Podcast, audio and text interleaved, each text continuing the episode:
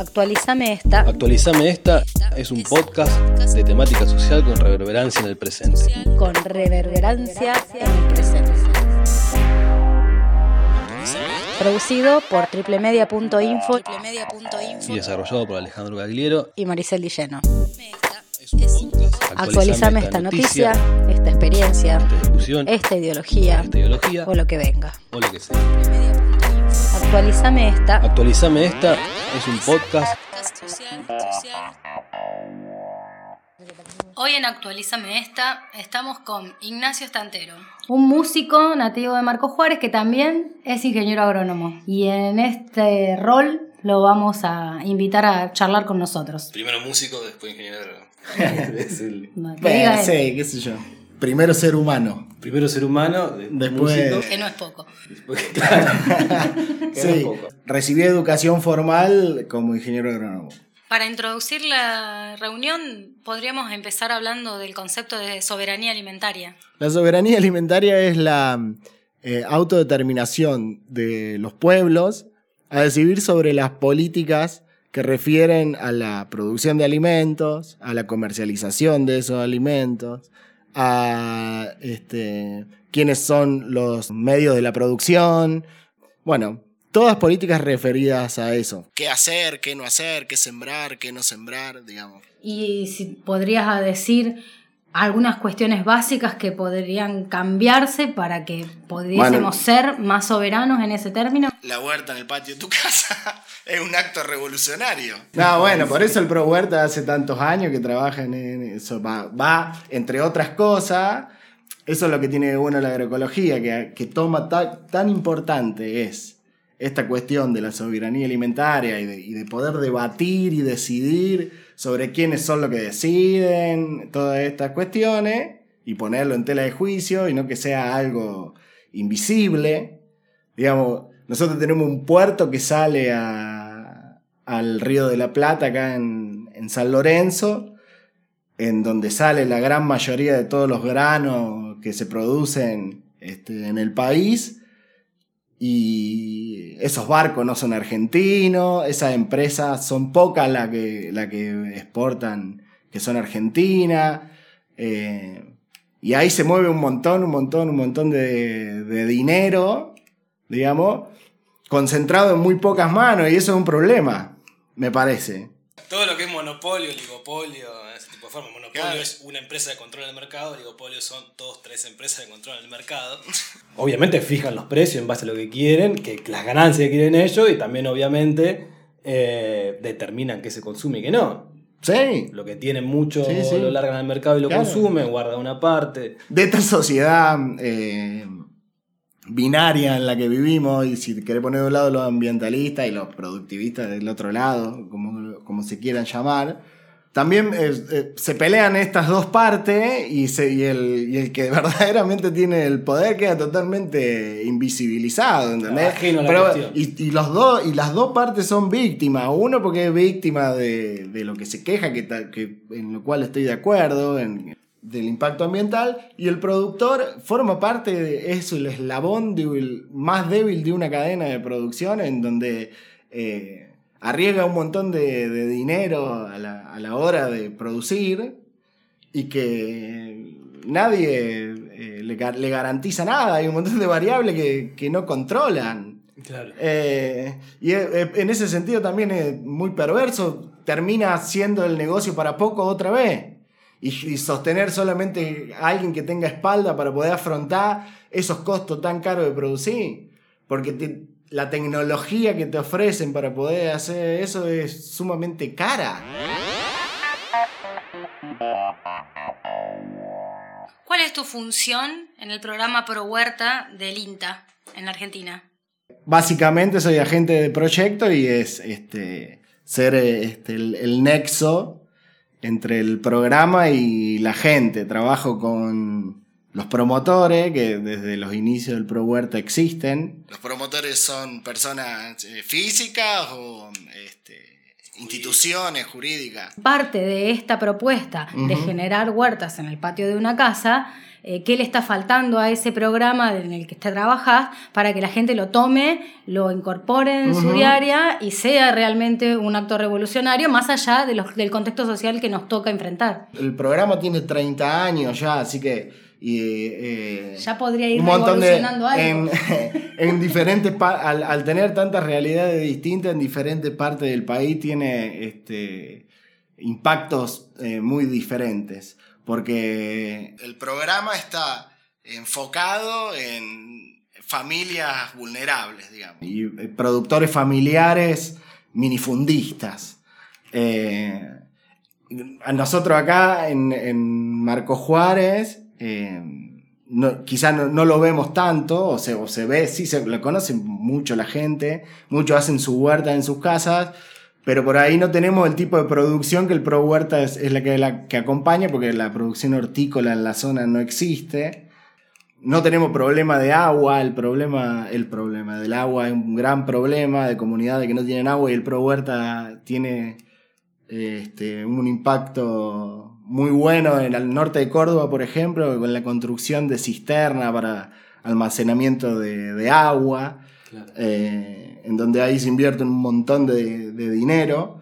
Y nosotros, en, como en la zona no tenemos la actividad hortícola, poco la, actividad este, de ponedora, que también es otro componente del pro huerta y producción de carne, la que hay no es de forma agroecológica, entonces por ahí, eh, si, si el productor quiere iniciarse en una transición a la producción, este, sí se apoya.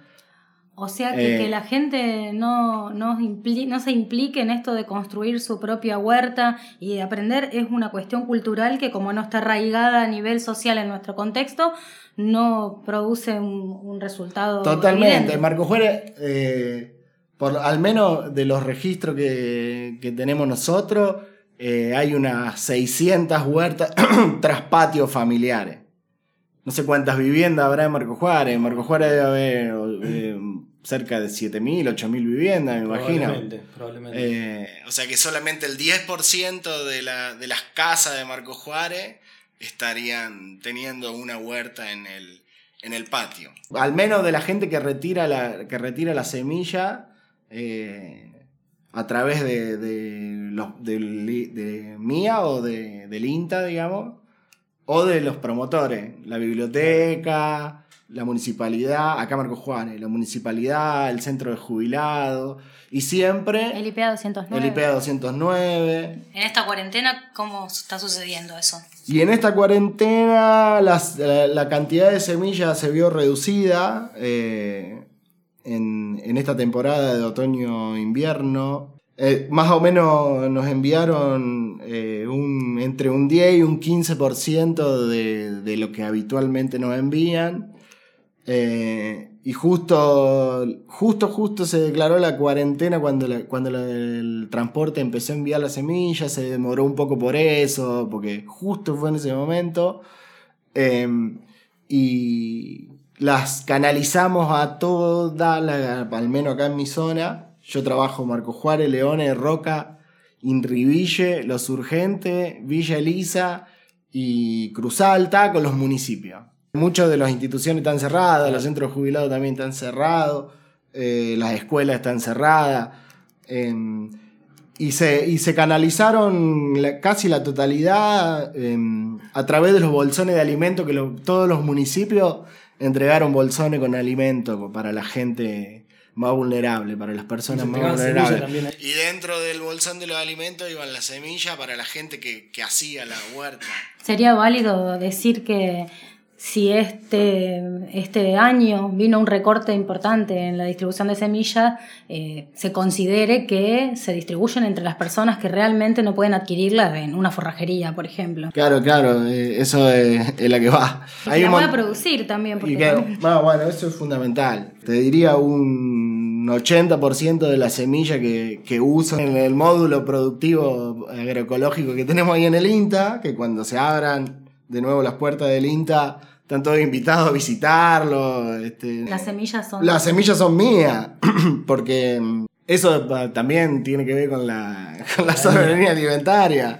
¿Quién es el dueño de la semilla? eh, y qué tecnología se usa para, para reproducirla. Hubo un momento en donde fue un poco furor, creo que porque la crisis fue terrible, creo que por allá por el año 2000, 2001, bueno, supongo que todavía no estabas en, esta, en este trabajo, donde, por ejemplo, en espacios institucionales se daban estas charlas y eran completamente masivas y la distribución de semillas y el intercambio de producción hortícola era más, por lo menos, visible.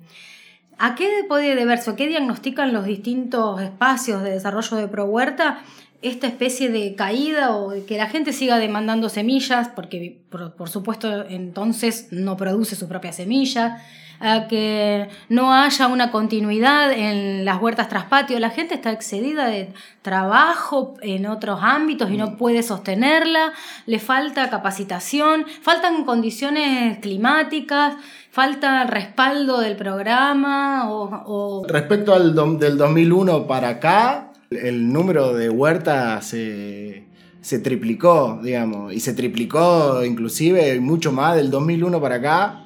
El Pro Huerta, aparte de apoyar a la, a la huerta traspatio, empezó a apoyar a productores para venta de excedente y comercialización en la provincia de Córdoba hay 23 ferias que, el Pro Huerta. No, no, el programa creció un montón, se súper profesionalizó. entraron, entraron, sí. Por ahí esa, ese, tipo de, ese tipo de reuniones que vos decís también va mucho de, la mano en la, en, la forma de organizar y de trabajar del técnico. Tiene que ver mucho la idiosincrasia de cada promotor con lo que, con lo que se organiza.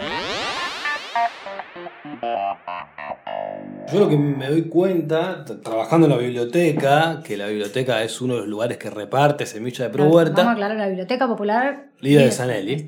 En la biblioteca lo que noto, mucha gente que va a buscar semilla, se llena la planilla y en un momento dice si es para autoconsumo o para excedente. Y toda la gente, cuando le pregunta excedente, dice no, no, no, es todo para autoconsumo. Como, si que ven mal el hecho de producir propio y vender eh, lo que se produce orgánicamente en la huerta de cada uno. Te diría, el 99% de la gente que retira semilla es para autoconsumo y lo que le sobra eh, se lo regala a los vecinos, a la bueno, familia. también hacen lo mismo. a mí me han regalado cosas de la, huerta. Pero no, lo que digo es que me sorprende eso, la actitud de la gente cuando a vos, va a tener excedente, digamos, si va a vender... Se asusta. Como que se asusta. Mira. No, inclusive la producción eh, hortícola em, eh, que sin procesamiento, los, em, los estándares, lo que hay que hacer para, habilitar es mucho más simple de lo que hay que hacer para cualquier... Eh, em, hay, que, hay que habilitarlo, ¿no? Por supuesto, se nace, hay que cumplir las BPA, pero es mucho más fácil eh, cuando uno entrega la verdura en cajones o sin procesar que cuando vos querés procesar la, la, comida. O sea, es más fácil tener una Ahí ya que tener un restaurante, digamos. En, cuestiones burocráticas, sí. Volviendo al tema este de, de las charlas y de, y de la educación, digamos, en la producción de huerta, y en el cambio de épocas podrías referirte a lo que pasa por las vías eh, digitales y por los entornos virtuales respecto a estas capacitaciones. Todo el material bibliográfico, el soporte eh, técnico de, la producción, propia de la producción, eh, lo encuentran en la página del INTA. Yo les recomiendo el manual de cultivo de Cervas, que es un manual que está ordenado alfabéticamente, cultivo por cultivo.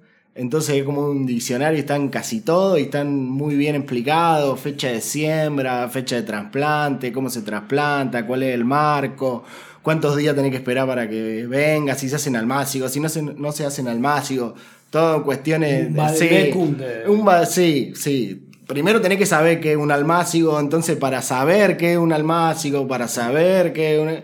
Podés, les recomiendo, ese para el cultivo por cultivo. ¿Cómo se hace la selga? Taca taca. Manual de cultivo de cervas. Y después el manual de la huerta. Cervas con C, sí. Manual, o si no, manual de cultivos pro huerta, también buscarlo así. y lo van a encontrar. Es un poco pesado, porque es un manual un poquito pesado para lo que es un PDF normal, digamos. Hay, uno resumido que yo lo mando, se lo doy a mucha gente que, que me pide en la biblioteca, eh, que es muy útil. Es Sí, abreviatura. ese, ese ahí que iba, que para, que para saber que un almácigo, que son esas cosas, ese se llama ma- eh, Manual de Huerta Orgánica Familiar, Familiar, sí. eh, del Pro Huerta. Y ese también está en el soporte digital, lo tienen. Y en el este, Facebook del INTA Marco En Juárez. el Facebook del INTA Marco Juárez, ahí hacemos videos con, con el André y con André del Pino, que es eh, comunicador del INTA. Eh, hacemos Facebook Lives, ahora no lo estamos haciendo, pero el año pasado hicimos por lo menos uno, uno por mes al menos, eh, que quedan guardados ahí en el Facebook. Claro. Eh, y ahí, bueno, hay de todo también. Cómo se hacen los almácigos, cómo eh, hablamos de la Control. producción de bioinsumos, del control de plagas, de cómo se usan las flores, las aromáticas. Hablamos un poquito de agroecología, bueno, en fin. Y después en los canales de YouTube del INTA Marco Juárez y del INTA Manfredi, eh, ahí está todo un ciclo de charla que a partir de la cuarentena se vienen dando semana a semana eh, sobre todos los, temas referidos eh, a, lo que aborda el programa. La huerta, hay uno hicieron uno de hidroponía, hicieron otro de mm, eh, frutales, hicieron otro de producción de compost. Eh, fíjense que quedan guardados ahí y bueno, si están en vivo, visiten las páginas para que les para informarse, porque son esos son en vivo también, a través del canal de YouTube de Inta Manfredi e Inta Marco Juárez. En la producción de huerta la gente incorporó mucho más el, el respeto por, por el uso de por el no, no uso de químicos artificiales y de venenos que antes se usaba para todo, para las hormigas, para el control de, de yuyos, eh, que en otras áreas de, de la agricultura, por lo menos, ¿no? Mucho, porque es, digamos, consumo directo. Eso. Vos, vos- vos ves que te- estás poniendo claro. veneno. Y que después te lo vas a comer. Después que te lo vas a comer, entonces no quieres saber nada. Pero cuando no lo ve, Claro. Es una de las cosas más complejas, o sea, yo voy a ver la huerta del IP 209 o del INTA y lo que más me llama la atención es que esté controlada las plagas, las malezas, de una manera agroecológica, porque es lo más frustrante, por lo menos en, en mi casa, en mi experiencia, es eh, este suelo que tenemos, le tira cualquier cosa y crece, pero después el control de... Ah, pero no, hay- no hay que desanimarse. No hay que desanimarse. No, hay que aprender a Hay hacer que aprender esos y hay que- que es para él lo más complejo. Ah, bueno, eh, sí, para mí la gente tiene miedo de usar, de, de usar cosas que le puedan hacer mal. Al no conocer, se les complica en ese sentido. Me parece que eh, la tecnología de insumo que se utilizan para la producción de alimentos, para maximizar los rendimientos y para que todo sea con mayor cantidad de producto y menor mano de obra, digamos, que una persona pueda trabajar 500 hectáreas eh, y producir alimento para 200, una sola persona, eh, es válida en el, en el sentido de que si, no, si nos faltase, pero me parece que no nos falta, que no, me parece que se hacen otras cosas con eso, se juega otro juego. Y nadie es- dice, esto es alimento para que la gente coma. Eh, Nada, es Claro. do- un dólar. Se banaliza. Eso que está, eh, se banaliza, Se claro. banaliza. Se, se pierde la, la esencia de, de- de lo que significa la alimentación como tal. Ignacio Estantero. El 10% de, la- de las casas de Marco Juárez estarían teniendo una huerta en el, en el patio. Es un podcast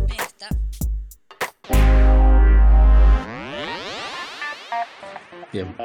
Y bueno, actualizame esta. Ahora no decís más veces porque se hace el otro. Un besi.